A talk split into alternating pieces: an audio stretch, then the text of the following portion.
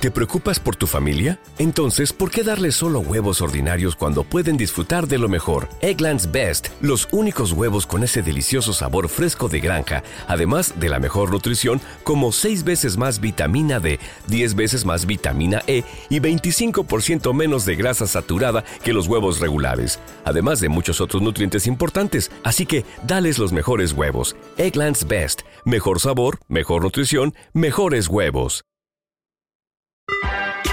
Estás escuchando esmiradio.es. Si te quieres poner en contacto con la emisora, puedes hacerlo enviando un email a info@esmiradio.es. Esmiradio.es está formada por un equipo de personas y profesionales con la intención de ofrecerte una programación al estilo de la radio de toda la vida.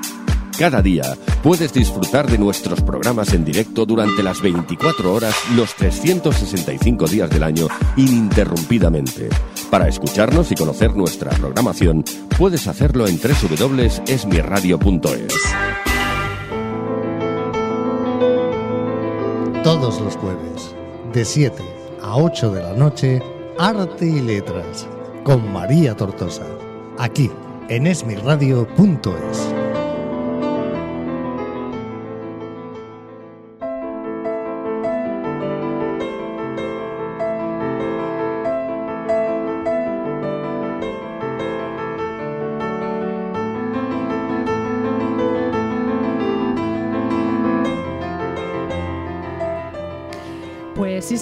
una tarde más, una, un día más, cómo no, estrenando novedades musicales, estrenando literatura, estrenando teatro, hablando de toda esa magia que nos envuelve, que muchas veces olvidamos y dejamos ahí metida dentro de un cajón, que no deberíamos, no deberíamos, tendríamos que aportar más por la cultura, sobre todo la cultura de nuestro país y, y sobre todo los jóvenes, esos jóvenes que todavía tienen muchas cosas por descubrir y que no todo está metido en un móvil y en una tablet y en una red social, sino al lado de casa, en el teatro que tenéis en el barrio, en el que tenéis en vuestra ciudad, en el cine, en una sala de espectáculos, en una sala de conciertos, cómo no.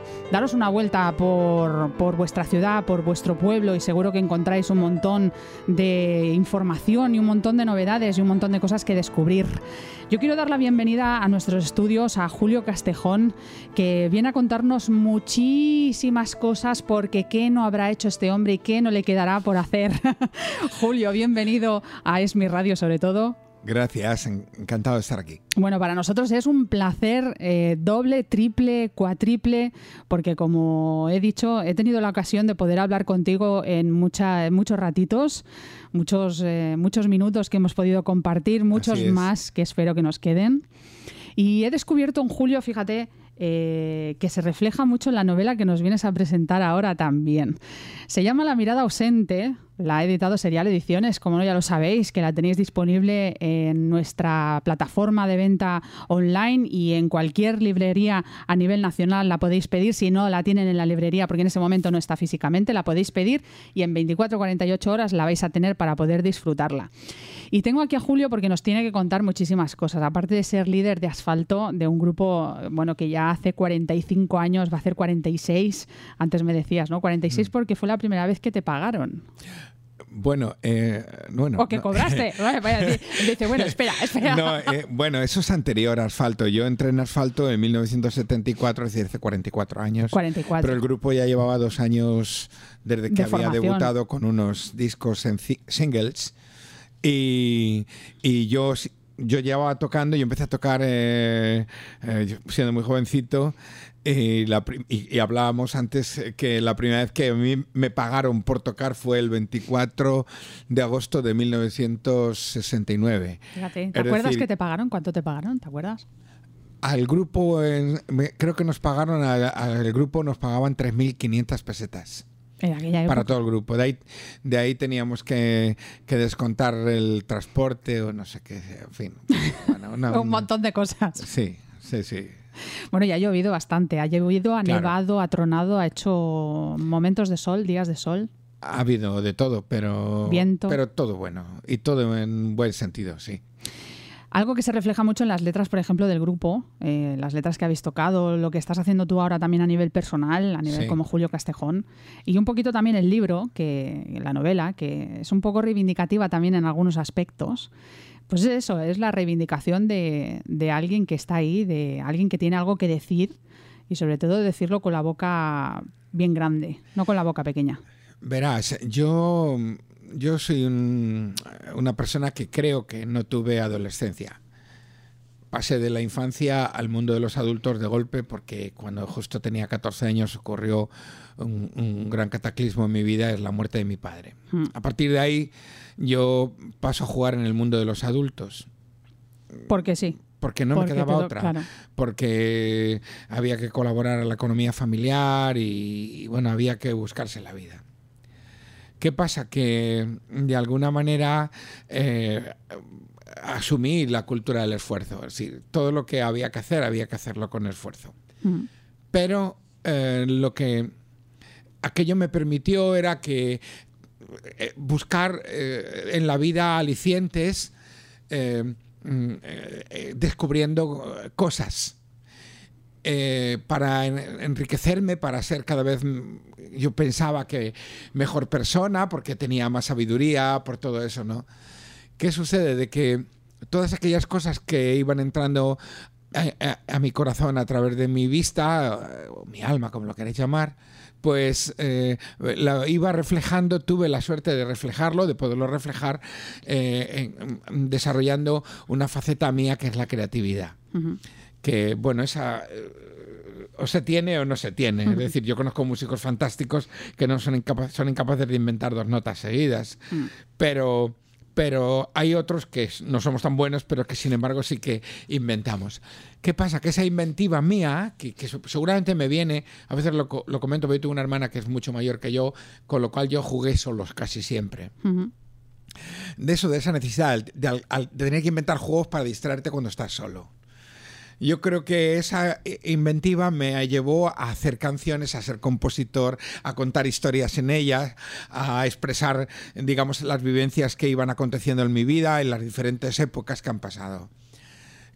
Bueno, eh, descubrí los libros eh, muy joven. Eh, me acuerdo que eh, en el servicio militar eh, me- era el responsable de la biblioteca, es decir, que p- a- por algo me eligieron. Eh, y a mí pues me gustó siempre la literatura, pero tuve un grandísimo respeto, porque no es lo mismo hacer la letra de una canción eh, que eh, desarrollar un- un- una historia a través de páginas y páginas, ¿no? Y no aburrir a la gente, ¿no? Claro. Y luego tener una buena idea, ¿no? Sí.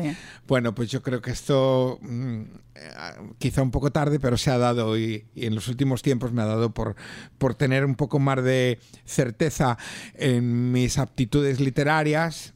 Es decir, que yo siempre las ponía en duda y, y- y no, pues ahora mm, me he atrevido hasta con esta historia de la, de la mirada ausente, que es un- una novela que, eh, bueno, que, que me parece que ha quedado muy bonita. Todo el mundo que la está leyendo eh, dice que se engancha ya de la primera página y que además eh, se emociona en determinados momentos de la, de la historia, ¿no? Eh, bueno, si quieres hablo de un poco de, de qué va la historia, que la gente Sí. ya a estas alturas que me está escuchando. Bueno, yo la sitúo en... en- en- en, eh, bueno, son, dos personajes, dos niños que nacen a principios de la década de los años 50, es decir, eh, cuando nazco yo, que los ubico en, en mi barrio, en mi entorno, en el que yo me desarrollé, en la comunidad de vecinos donde yo vivía. Mm. Es decir, he hecho trampa, no he inventado nada porque esto es algo que me era muy próximo, pero la historia sí es totalmente inventada. Sí. No tiene nada que ver conmigo. No es biográfica. No es biográfica, no. Eh, son eh, un, un niño y una niña que, especialmente el niño, se queda fascinado con, con- con los ojos azules de esa niña. Una niña que no habla con nadie, que está prácticamente secuestrada por su tía. Una persona un poco amargada, es huérfana la niña. Ujú. No consigue hablar con ella nunca o casi nunca, no tiene un contacto, pero con ella eh, físico, ni para jugar ni nada, pero él está obsesionado con esa niña, por, por lo que sea, no lo sabe, pero es así. Bueno, van pasando Le atrae los... su magia, ¿no? Quizá, le atrae se- su, su- algo, sí, la ve mágica. Un aura Sí, que algo. ella tiene. Sí, entonces eh, eh, él intenta comunicar con ella, pero es imposible, no, no, no, no hay manera de que ella entre a comunicar con él. Bueno, en esto pues viene la adolescencia, vienen los años de, de los Beatles, de la música, de, en fin, años 60 y bueno, de la noche a la mañana la niña pues desaparece de, de- de la casa de su, de su, de su tía y bueno, no vuelve a saber de ella. Él em, eh, va desarrollando su vida y eh, como 30 años después, eh, después de vivir una buena parte en el extranjero, él regresa a, a la casa donde nació, re- regresa a, a Madrid, a la ciudad de Madrid, y, y bueno, pues por algunos avatares de la vida eh, tiene un reencuentro con, con esta persona y ahí se desvelan muchas cosas que, que- y que hasta aquí puedo contar. Hasta aquí podemos leer, como Pero decía. eh, creo que eh, todo empieza a tener sentido, todo tiene eh, lógica y, y tiene una lógica absolutamente emocionante. Tiene una lógica aplastante, yo diría más bien. Sí, y, sí. y mira, algo que me dijeron una vez hace poco, cuando alguien que ha leído la novela, me dijo, es la primera historia de amor que leo que no es eh, manida, o sea, que no es eh, la típica novela de amor, ¿no? Porque cuando editamos una novela siempre hay que ponerle una etiqueta, un género negro, un género histórico, un género tal. En esta, la verdad es que nos costó porque, claro, si le poníamos rom- novela romántica, novela de amor, es una historia bonita de amor entre varias, varios protagonistas, porque el amor tiene muchas formas, ¿no? Sí. Sí, muchas facetas. Puede ser amor eh, fraternal, amor, ¿no? De, de Sí. pareja, de todo. Y, y- y no deja de ser una historia de amor. Sí, y, y yo creo que además eh, mm, a mí me parece que eh, los personajes al final lo que demuestran eh, ser generosos y sobre todo ser buena gente. Es decir, em, yo hace poco mm, escuchaba en una entrevista a, a Pérez Reverte, ¿no? diciendo que, que, bueno, que, que Falcó es un, es un hijo de su madre, o sea, que es un personaje malo de donde lo haya, ¿no? Ha creado un personaje malo. Yo creo que en esta novela, a mí los personajes malos no me interesan nada. Eh, yo, yo lo reconozco, no, no me interesan nada. Creo que son personajes enfermos. Sí. Eh, están en la sociedad, los tenemos por todos los sitios. Pero a mí lo que me gusta es subrayar la bondad. Y cu- cuando, cuando realmente hay gente buena que realmente se termina haciendo transparente para todo el mundo, lo- lo- me duele en el alma. O sea, a mí me duele que la gente no conociera a mi madre. Mi madre era una persona absolutamente buena. Merecería eh, tener en, en- en- en una estatua Sí, que la, que la- reconocimiento que la- que no. que la homenajeara, ¿me entiendes? En, en la, en, yo qué sé, en la Plaza España. Eh, pero eh, es así. Mm. Y la Esa cantidad gente buena madres. queda eh, anónima. Bueno, pues yo Sí. creo que en esta novela al final encuentras la esencia de, de de- la bondad. Hmm. Eh, eh, plasmado en la generosidad. Y yo creo que, que bueno, eh, mm, hay que leerla. Sí, hay que leerla, hay que leerla. Bueno, a Mario le das una vida de músico, hay que decir. Sí, es que uso trucos en la novela para que me sea más fácil. Yo, Sí, ¿no? Claro, lógicamente, yo le tenía que dar una profesión al, al chico, ¿no? Cuando ella es mayor. Y bueno, hay algo que le- a, a- a Mario le pasa lo que me pasó a mí, lógicamente. Nosotros despertamos eh, mm, a la adolescencia, bueno, vamos a, a- a- a- a- a los años 60 con, con una música de fondo que eran los Beatles, que era aquella música maravillosa que el pop que nos llegó y que nos invadió el alma, el corazón, en fin, eh, la médula, todo, eh, a toda una generación. Eh, entonces, bueno, él decide ser músico, como decidí yo. Claro. Entonces, claro, eh, creo que ahí puedo yo fotografiar un poco la, la- la relación que él tiene con su profesión. Porque Que además, yo la perdona, te conozco. lo llevas fuera. Te lo llevas fuera sí, de me lo llevo fuera.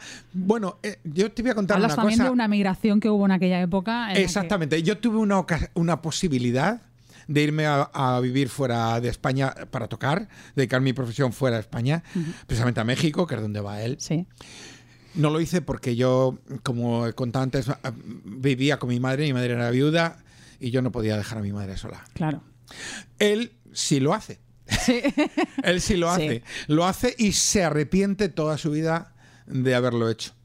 ¿Es un poquito lo que te hubiera pasado a ti? Sí. Sí. Si lo hubiera hecho, sí. Hubiera sido una crueldad. Porque eh, No hubiera sido una historia de bondad, fíjate. cuando ya eres padre te das cuenta del- de los nexos que tienes con tus hijos. Incluso yo ahora estoy descubriendo otro tipo de nexos, que es con mis nietos, Claro. que no lo puedo explicar.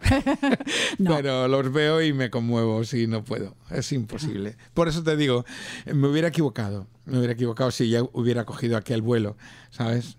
Es cierto. Bueno, son cosas que van pasando en nuestra vida y que al final, Sí. en una novela como esta, porque es tu primera novela, aunque es el tercer libro que tienes, Sí.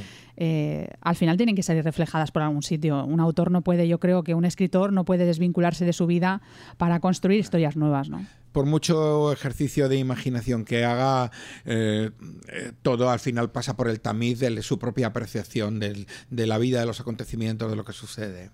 Eso- Incluso, incluso aunque estés, aunque estés inventando, estés recreando una historia que ha sucedido en otro tiempo, un tiempo en que igual tú no has llegado a nacer, de alguna manera, mm, digamos, eh, quizás eh, esos personajes se cobran forma después de pasar por el tamiz de tu propio criterio. Es imposible que uno no, no, no exponga su criterio eh, a la hora de, de expresar cualquier cosa. Oye, ¿qué pozo te ha dejado esta novela y sus personajes en ese tamiz? Porque sabes que cuando filtramos siempre queda pozo ahí. Yo me he enamorado de Marujita. Sí. Yo estoy enamorado. Sí, Que nos perdone tu mujer, que desde aquí le mandamos un besazo enorme. No, ella también se enamoró. Ah, ¿también? también se enamoró de ella, sí. Entonces ya Eh, ha perdonado todo. Yo estoy enamorado de. De, de, De María. de- sí, y sobre todo de como realmente eh, una persona que, que, que se encuentra a sí misma justo cuando ya tiene 50 años y se da cuenta de, que todo lo que le ha pasado en la vida tenía una explicación. Que, que nunca había sabido darle hasta ese momento.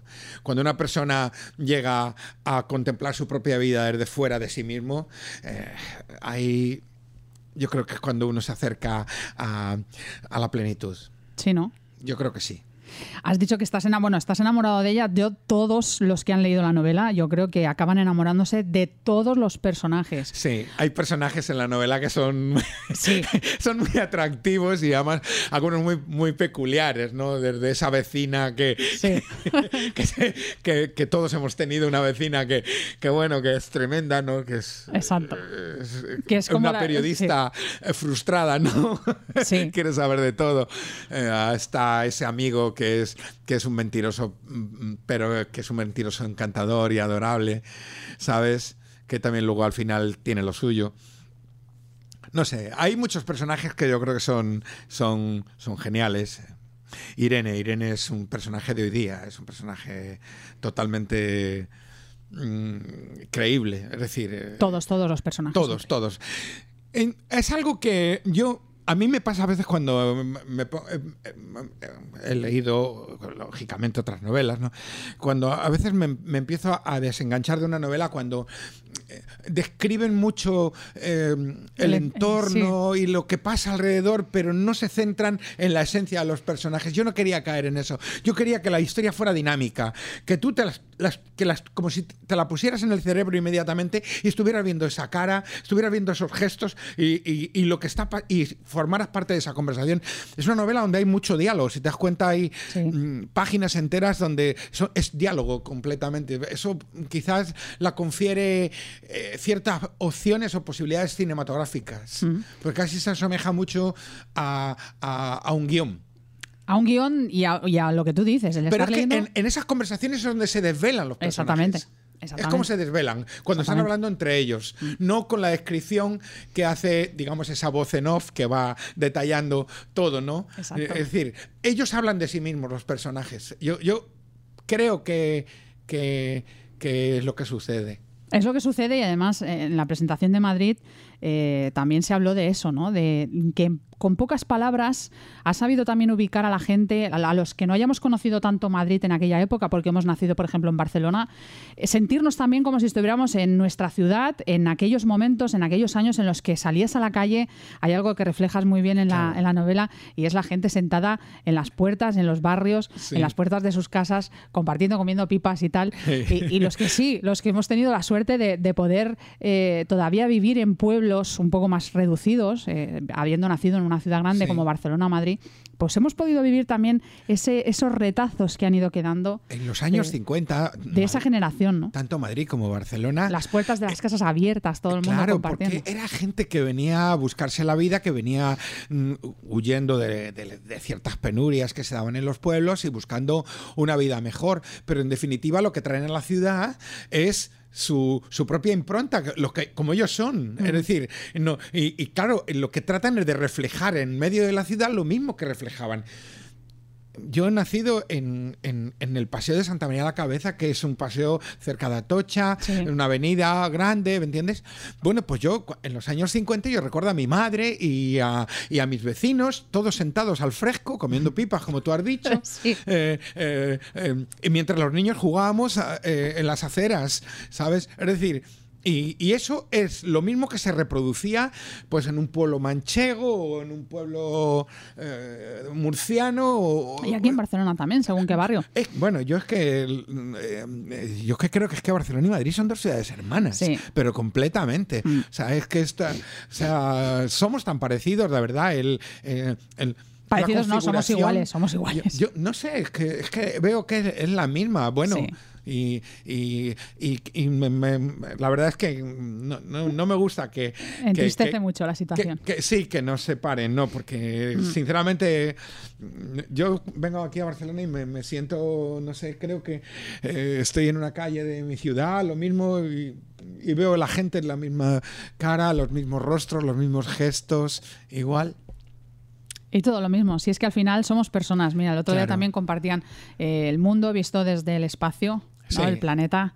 Eh, ahí no se distinguen ni razas, ni banderas, ni colores, ni credos, ni religiones, ni nada que se haga distinto. O sea, somos todos iguales y todos formamos parte de esa bolita que en realidad es, porque compartida esa con el resto del universo, imagínate lo pequeñitos que llegamos a ser. Claro. La- lo pequeño que, que llega a ser el, el mundo dentro de, de ese universo enorme.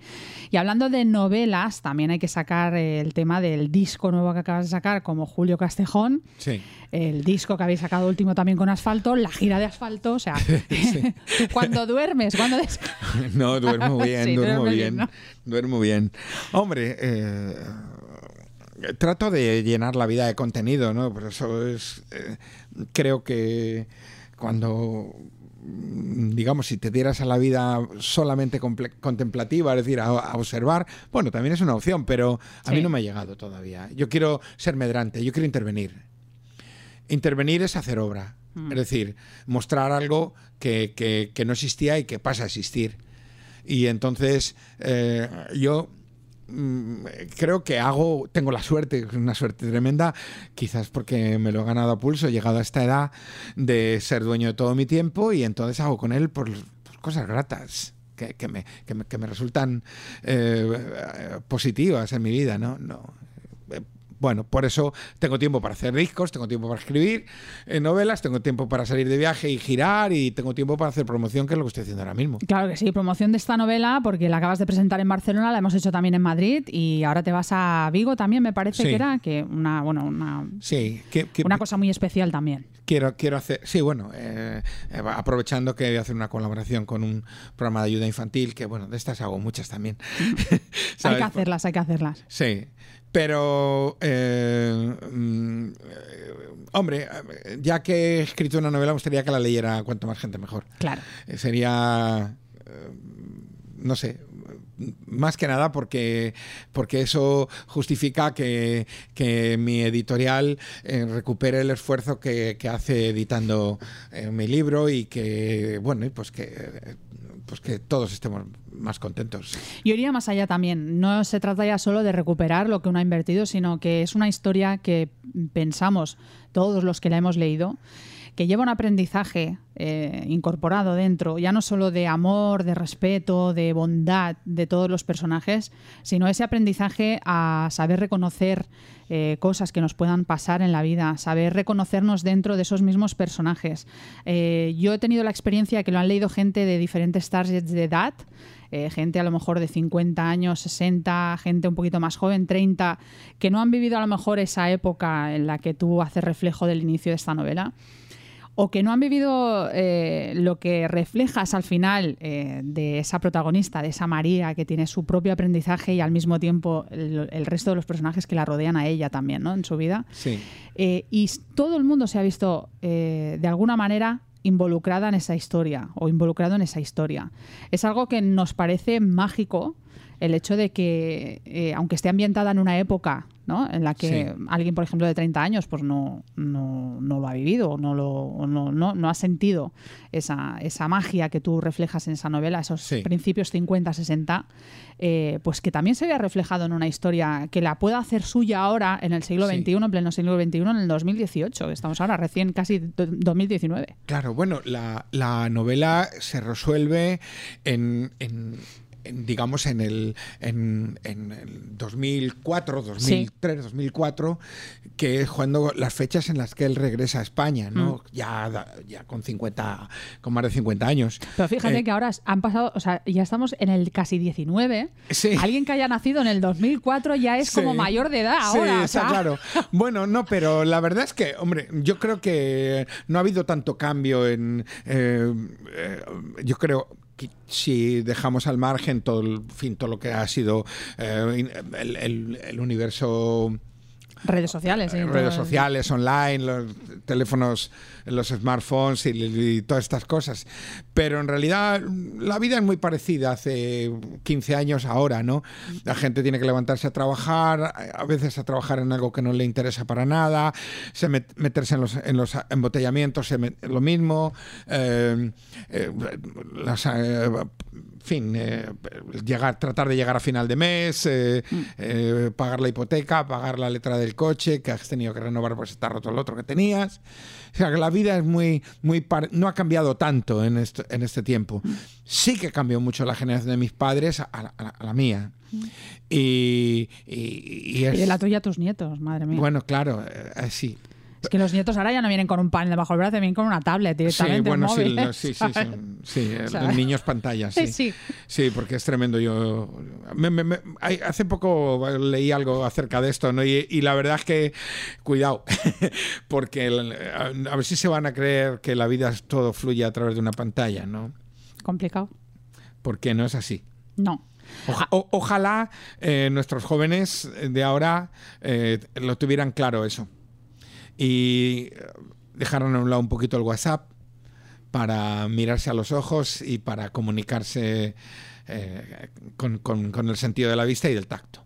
Pues eso es algo que se ve en la novela. O sea, el personaje, por ejemplo, masculino, Mario, Sí. que se va a México, como tú has dicho, que vuelve y que cuando hace esa vuelta se reencuentra aquí con toda esa infancia, con todos Sí. esos amigos que al final dices, bueno, son esos grandes desconocidos que han formado parte de mi vida cuando yo era pequeño y ahora eh, me he perdido eh, Sí. toda, toda esa vida que, Sí. que ha habido, ¿no? Eh, ¿Cómo, cómo te pones al día con toda esa gente Sí. eh, en una misma cena, ¿no? En un, en un día, en una noche Sí. cuando están todos sentados en la mesa, ¿no? Pero un poco refleja eso, o sea, el contacto con la gente, el volver otra vez a, a- a eso, a, a tener a- a- con- conciencia de quién ha sido nuestra madre, de quién han sido nuestras raíces, Eso nuestros es. padres, nuestra familia, nuestra educación. Haces mención también de ese maravilloso profesor Sí. eh, que, que le llamabas Don, porque es que yo creo que hoy en día Sí. se ha perdido mucho ese, ese Sí. respeto, ¿no? Ese respeto a la gente que al final nos ha enseñado lo que somos hoy en día, ¿no? Sí. Mm, Es cierto que mm, yo creo que en la vida de todos eh, hay determinadas referencias que te van, eh, digamos, eh, encauzando los pasos, ¿no? Hacia dónde vas o- y todo esto. Y lo bueno es que no se te olvide. Eh, yo- porque yo creo que la gente que olvida de dónde viene o quién ha sido, eh, cuando llega ya a una edad, ah, es gente perdida. Y, y se, y se- se nota, se nota. Yo, yo- yo que soy bastante observador, eh, me di cuenta de gente, incluso de mi generación, pues que se ha perdido. Se ha perdido porque no, porque mm, digamos no, mm, no aplica coherencia, no ha estado aplicando coherencia a lo largo de toda su vida, sino simplemente ha ido eh, dando tumbos y al final, pues cuando eh, ha llegado un momento en el que él se cree que es quien realmente no es porque se ha olvidado de dónde viene y, y- y todo esto yo creo que configura una serie de personajes errantes que los podemos ver echando monedas en las máquinas de los bares, tomando un carajillo a las 8 de la mañana y, después un, whisky, eh, ¿me entiendes? Y tú dices, bueno, este hombre, ¿qué, qué le espera en la vida? ¿no? ¿Qué, qué de cosas se va a perder? ¿no? Cuando yo creo que lo bonito es saber cultivar la, la- la amistad, eh, no perder nunca el sentido de la familia, porque es de donde venimos. eh, cultivar eh, sobre todo los anhelos por, por- por- por saber más, por conocer más, por todo eso. Y si es así, ves que nunca se acaba el guion de la vida. Siempre tienes cosas que hacer. ¿Habrá continuación de esta historia o has puesto un punto y final? A la historia de la mirada ausente. Yo creo que sí, es una historia que concluye eh, así. Lo otro sería, eh, no sé, rebuscar. Tengo otras ideas en mente para desarrollar Sí. a- a- al futuro. O sea que le hemos, hemos dejado ahí ya un, bueno, un punto y seguido porque la historia continúa. O sea, no es que mueran todos los personajes de repente y ya no, haya continuación. No, no, no. Pero Continúa, pero bueno. cada cual que le dé su continuidad Ca- como, ¿no? ca- Cada uno va a intuir más o menos por dónde puede llegar a ir. Pero la verdad es que como el futuro no nos pertenece a nadie, eh, pe- pe- eh, el pasado sí que somos responsables de, de lo que Sí, es nuestro. hemos hecho, ¿no? Eh, seguimos siendo responsables de lo que hacemos en el presente. No, no tan responsables porque a veces el presente te obliga a, a hacer giros, eh, golpes de timón que no que no para no darte contra las rocas, ¿no? Pero pero que eso eh, igual no estaba en el papel. Pero el futuro sí que no nos pertenece, nadie sabe lo que nos, la que nos depara.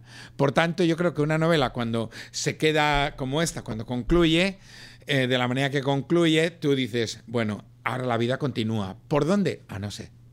Bueno, cada cual, por eso te digo. Oye, No es sé. como las canciones. Cuando yo escucho la canción me la hago mía y la interpreto yo a mi manera y me monto yo mis historias y los oyentes lo saben que también es así. Claro. Que, que cada uno hace las canciones suyas y las Claro. interpreta como quiere. Claro. La novela, pues lo mismo. Al final, pues bueno, cada uno que le dé la continuidad que, Que- que, le dicte su corazón, ¿no? Así A es. esos, a esos personajes. Sí, sí. El mono loco. Sí. y después del monoloco estás de gira también con Asfalto, ¿cómo Sí. no? Estáis de gira haciendo un montón de conciertos. Hay que decir que el día Sí. 28 de diciembre vas a estar en el Teatro Zorrilla. Vais a estar. Vamos a estar. Porque estáis todos. En Valladolid y el sábado 9 de marzo en la Riviera Madrid, que me has dicho que está sold out ya casi Sí, prácticamente. sí, prácticamente. Madre mía. Bueno, eh, el concierto de, de la Riviera es, es un, un regalo que le vamos a hacer a los seguidores de Asfalto.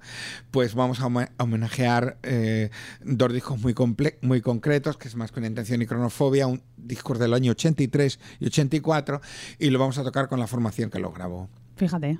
Con lo cual es muy, muy, muy emotivo eh, el, el juntarnos 35 años después pues para hacer eso y disfrutarlo, ¿no? Eh, pues eh, por eso eh, se ha vendido todo y o está prácticamente vendido todo. Va mucha gente que va a venir de toda España Claro. a ver a ver ese concierto. En cuanto al asfalto actual, este sí que tiene cosas que decir, Sí. porque este está hablando en lenguaje de presente y en el presente, en mi opinión, el presente de asfalto es es brillantísimo. Mm, Lo, lo digo de verdad. No, no hablo de mí, hablo de la banda en De la sí. banda en general. Eh, La banda es, es espectacular, la gente la tiene que ver. Cuando estuvimos eh, aquí en Barcelona, la gente quedó sorprendidísima de ver la realidad. La semana pasada hemos estado en Valencia, ha sido fantástico también. Eh, bueno, por todos los sitios por donde vamos, la gente queda sorprendida. No tanto por lo que, por, por lo que representa el repertorio asfalto, que, que está muy bien eh, revisado y reactualizado, sino por lo que aportamos como, como- con, con- con lenguaje de hoy y de, y de- y de- de presente, ¿no? El disco último de Asfalto, Crónicas de un tiempo raro, es, es un disco que, que habla de lo que está pasando. Ujú. Así de fácil. Y, y yo creo que, que, que, bueno, pues que tiene eh, una fuerza de contenidos mm, como el- de los mejores tiempos que, que, que- que- que, eh, entre entre los mejores discos que yo creo que hayamos hecho nunca. Claro, es que hay que decir que no es que estéis haciendo una gira con los discos anteriores, sino que Asfalto sigue estando haciendo Sí. cosas nuevas, Sí, sigue escribiendo cosas nuevas. Prácticamente estamos sacando un disco nuevo cada- de creatividad cada dos años. O Mm. sea que eh, es así desde los últimos diez años. Hemos sacado ya bastantes discos. eh, y la banda sigue haciendo cosas. Y por si fuera poco lo que la banda eh, eh, hace, cuando la banda tiene que descansar, entonces yo hago otro. Exacto. y lo Vas- firmo yo. Y de, ahí, y de ahí ha venido el mono loco, que es lo último que he hecho. Y la novela que también la has metido ahí entre, entre el mono loco y el último de Asfalto. Sí. No, por, por eso te preguntaba, o sea, claro, una cosa es decir, bueno, yo no quiero una vida contemplativa y otra cosa, ¿sabes? Es, es esa necesidad de, mm, ahora mismo, por ejemplo, de como querer explicar todo lo que tienes dentro de la cabeza, todo lo que siente tu corazón. Y de querer contarlo en diferentes formatos, además. Pues eh, no lo sé. Pero es como, ah, yo te preguntaría, fuera de micro, ¿sabes? O sea, Sí. ahora que no nos está escuchando nadie, Sí. yo te preguntaría, ¿es esa sensación de no quiero llegar al final eh, de lo que es, será mi vida eh, con la sensación de que me he dejado algo por hacer? De que mi cabeza... Yo, yo no pienso en el final de mis No. días. Sinceramente, es algo como que creo que está muy lejos, aunque no esté lejos. No, no- no se sabe, nunca, pero no claro. se sabe, pero yo es algo como que no... Yo tengo miedo al dolor nada más, es decir, a enfermarme, a disminuirme. Y incluso yo ahora que estoy más viejito, que tengo el pelo blanco y todo esto, yo me veo muy guapo. Sí, estás bien. Por, por tanto, no, no, no, no, no, me preocupa esa decrepitud que lógicamente tiene que venir. Lo que sí que me preocupa es la enfermedad. Es decir, que me disminuya, que me. En fin, que, que- que me den una mala noticia después de hacerme una analítica o cosas de estas. Y yo ah, ahí. Eso es lo único que me fastidiaría, porque no sé o no sé de qué manera afrontaría esa situación eh, en la que yo me viera disminuido de, de energía, ¿no? Pero mientras esté como estoy, eh, yo sigo caminando todos los días 7, 8 kilómetros, que, eh, que lo hago a prácticamente a diario. Por las mañanas. Por las mañanas, temprano. Eh, en ese tiempo escucho música, pienso, reflexiono, mm, en fin. Y luego a partir de ahí tengo tantas y tantas horas. Ten en cuenta que soy un hombre que yo du- du- duermo entre 5 y 6 horas, no duermo más. Sí. Sí, no soy. Y, y me levanto muy bien. No. Te levantas descansado, Sí, con la mente... sí, sí, sí, sí, sí. Eh, mi cuerpo hasta ahora eh, se recupera muy bien, con lo cual tengo muchísimas horas para hacer muchas cosas. Claro. E- incluso mm, para ver un partido de fútbol, para ver una película en la televisión, puede ser. Pero me da tiempo a todas esas cosas. ¿Te da tiempo? ¿Qué estás escuchando ahora, por ejemplo, cuando vas a caminar? Pues eh, la radio online. ¿Sí? Sí, es lo que oigo, fundamentalmente. Eh, voy cambiando. Eh, lo bueno que te permite es que incluso puedes seleccionar eh, emisoras que, que, mm, te ponen un género u otro. Y yo qué sé, pues a veces pues me oigo, yo qué sé, pues eh, clásicos del rock o depende con otra vez me, me pongo a oír eh, o, o busco en Spotify y oigo el último disco de Pain of Salvation o, o yo qué sé, o me pongo ahí, o sea, eh, variadas cosas, ¿sabes? Sí. Eh, es cierto que de- depende del día que haces. A veces, por ejemplo, hay un día que es muy luminoso y que lo veo muy bonito y entonces pues pongo emisoras que me pongan música eh, como que, me, que, que sean dinámicas, ¿no? El dúo dinámico. Por ejemplo, que tenemos una anécdota muy buena con el dúo dinámico. bueno, bueno, yo el dúo dinámico, lo- vamos a contar la anécdota. Venga, la, venga. la anécdota es que hicimos una gira eh, Serpa y yo. Serpa fue el líder de los Barón Rojo, pero que lo hacíamos en Unplugged. Mm. Y hicimos como 50 conciertos. Eh, por toda España. Y entonces hacíamos un show los dos en plan así en- desenchufados en, en pequeño formato en recintos pequeños teatros pequeños eh, eh, sitios no muy grandes. Y, y empezamos el show eh, tocando eh, un tema del dúo dinámico. Claro, la gente se quedaba alucinada porque, claro, decía, eh, pero bueno, pero estos rockeros que están haciendo. Nos hemos no equivocado de- sabían nada. Y entonces nosotros explicábamos que ese era el origen de todo. Cuando nosotros, siendo niños, descubrimos el twist y el rock and roll. A través del dúo dinámico. Claro. Y que aquella sería nuestra música y no la copla o el flamenqueo o todas esas cosas. Y entonces, eh, a partir de ahí, enfocamos nuestra. Luego ya llegaron, obviamente, a partir de ahí tocamos eh, Elvis Presley, tocamos Polanca, tocamos. eh, to- y ya empezamos a, a conocer. Luego llegaron los Beatles, los Rolling Stones, y bueno, y, Pink Floyd, y, y King Crimson, y, y yo qué sé, y, y toda la música que nos ha venido Mm. Eh, después, ¿no? Pero el origen estaba ahí. y el origen estaba en esos, en esos par Sí. de chalecos de color rojo, de Sí. color granate. Bueno, eh, había que ver también a los Beatles todos con su corbatita Sí, finita y su camisita blanca. Exacto, y los pantalones. que todos parecía que salían de uniforme, pero es igual. Mira a ver los- las bandas, las primeras bandas de, de- de rock and roll y eso, todos salían uniformados al escenario. Sí, señor.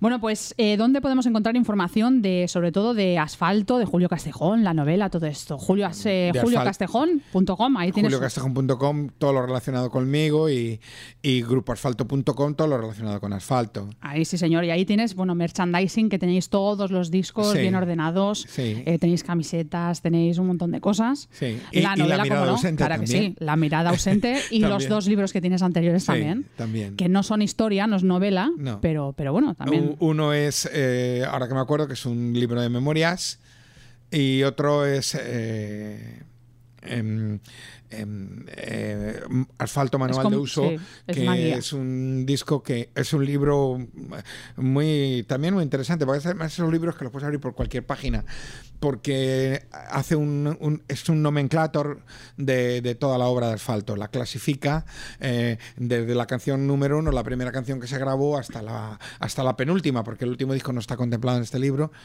Y habla de, de las canciones y, y en paralelo de cómo se va desarrollando, digamos, la obra de, del grupo, que es una manera también de, de reflejar la esencia del propio grupo, porque no nos olvidemos, eh, eh, la- la- los grupos, la esencia es la música que hacen, no, Claro. no si se pintan el pelo de colores, si se ponen un- eh, una chupa de cuero para salir al escenario, o si se ponen zapatos de plataforma, no, no, la, la esencia es lo que suena. Claro que sí.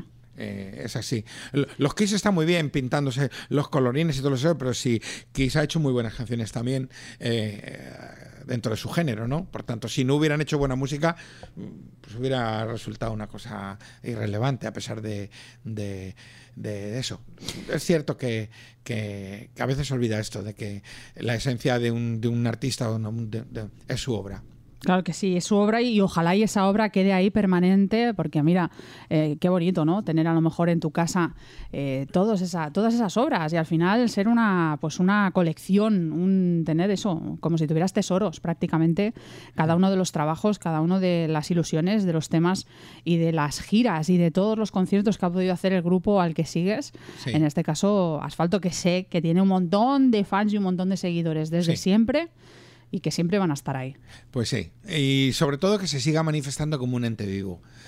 Porque ah, tendríamos una tecla muy fácil de, de pulsar, que es la de la nostalgia. Y, y- y ahí saldríamos al escenario y tocaríamos los éxitos clásicos y hasta ahí.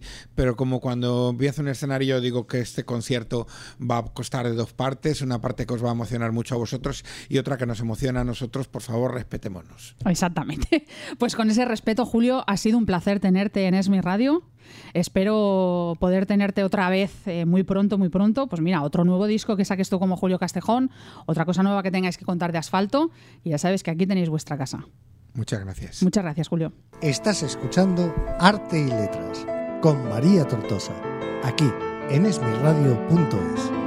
Pues ese ha sido el arte y letras de hoy. Y como ya os he dicho al principio, cada semana vamos a tener un contenido distinto y hablaremos pues gente relacionada con el arte, la literatura y el mundo en general de la cultura. Así que os espero la semana que viene con nuevos invitados y nada más deciros que disfrutéis de toda la semana. Adiós. Todos los jueves, de 7 a 8 de la noche, Arte y Letras con María Tortosa, aquí en esmirradio.es.